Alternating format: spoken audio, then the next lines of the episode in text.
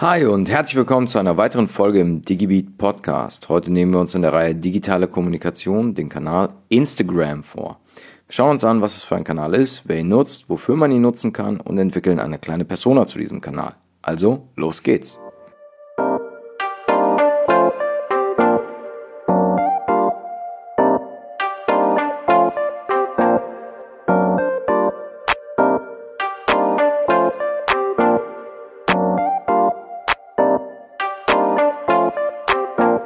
Instagram ist eine App, bei der das Format Foto im Vordergrund steht. Im Laufe der Zeit hat Instagram sich natürlich auch weiterentwickelt und ebenfalls das Videoformat mit aufgenommen. Nutzer erstellen jetzt Bilder und oder Videos, laden diese dann in das Netzwerk hoch, versehen diese Medien mit Hashtags und Tags, reichern diese dann noch mit weiteren Meta-Attributen wie dem Standort oder die Uhrzeit an und teilen diese somit mit ihren Abonnenten. Oder, wenn sie über ein öffentliches Profil verfügen, der Instagram-Community.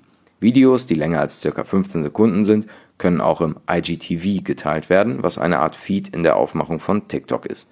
Darüber hinaus können User sogenannte Stories veröffentlichen, die für einen bestimmten Zeitraum mit den Followern geteilt werden und nach Ablauf dieser Zeit verschwinden.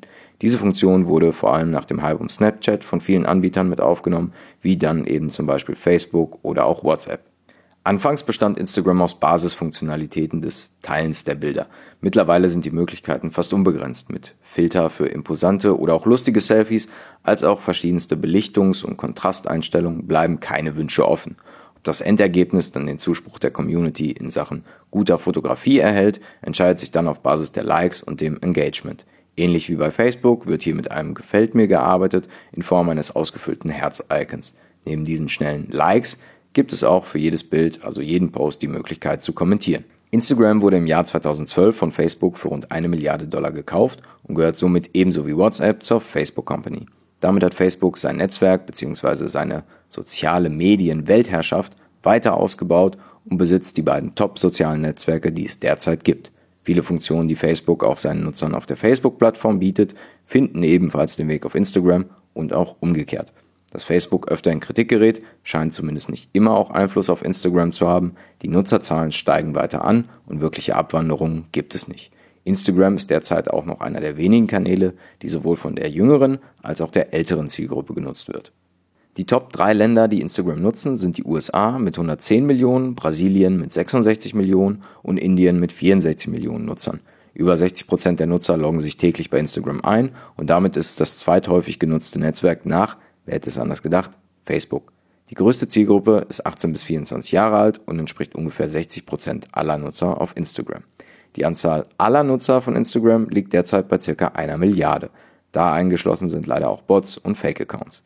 Diese werden zwar regelmäßig aussortiert und von dem Unternehmen entfernt, erscheinen aber trotzdem regelmäßig erneut und dann gegebenenfalls unter anderem kryptischen Namen.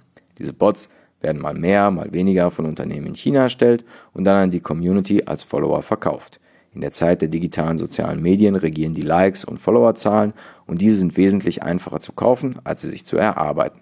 Es gibt vereinzelt gut recherchierte Reportagen zu diesem Thema und teilweise müssen diese Pharma auch gar nicht aus China oder Indien stammen, sondern werden von Schülern und Studenten als Nebenverdienst erstellt, angeboten und verkauft. Die Anzahl der Nutzer ist natürlich trotzdem relativ akkurat, auch weil Instagram im Laufe der Zeit viele Richtlinien zur Erstellung der Accounts eingeführt hat. Der Account mit den meisten Followern ist neben dem Instagram-eigenen Account der Account von National Geographic mit ca. 109 Millionen Followern. Der Influencer- bzw. Personen-Account mit den meisten Followern ist der vom Fußballstar Cristiano Ronaldo oder auch CR7. Cristiano Ronaldo ist natürlich mittlerweile viel mehr als ein Fußballprofi oder Influencer. Er ist regelrecht zur Marke avanciert und verdankt dies natürlich auch dem Netzwerk Instagram. Das Foto mit den meisten Likes und Gefällt mir Angaben ist das Foto des World Record Egg. Auf dem Foto ist nicht mehr als ein Hühnerei auf weißem Hintergrund zu sehen. Den Weltrekord für das meistgelikte Foto hält es trotzdem noch mit ca. 7,5 Millionen Likes. Die Top-Influencer kommen aus allen Bereichen. Meist sind diese Personen und Accounts bereits auf anderen Plattformen tätig oder beschäftigen sich mit den unterschiedlichsten Themen. Cristiano Ronaldo, der sich als Privatperson abseits des Fußballplatzes zeigt, oder Kylie Jenner, die mit ihren Reizen nicht geizen will. Auf Instagram oder Insta oder The Gram, wie es abgekürzt gerne genannt wird, findet sich Content jeglicher Art und jeder Influencer hat sich dort seine eigene Community für diesen Themenbereich aufgebaut.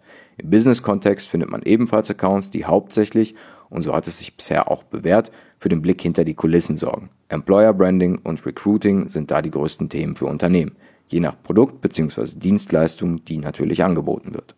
Das führt uns auch zu den Werbemaßnahmen. Instagram-Werbung findet sich im Feed oder den Stories der Nutzer wieder. Fotos, Videos und Animationen können über den Facebook Werbeanzeigenmanager hinzugefügt, editiert, ausgesteuert und ausgespielt werden. Nicht nur die Oberfläche ist identisch, auch die Einstellungsmöglichkeiten.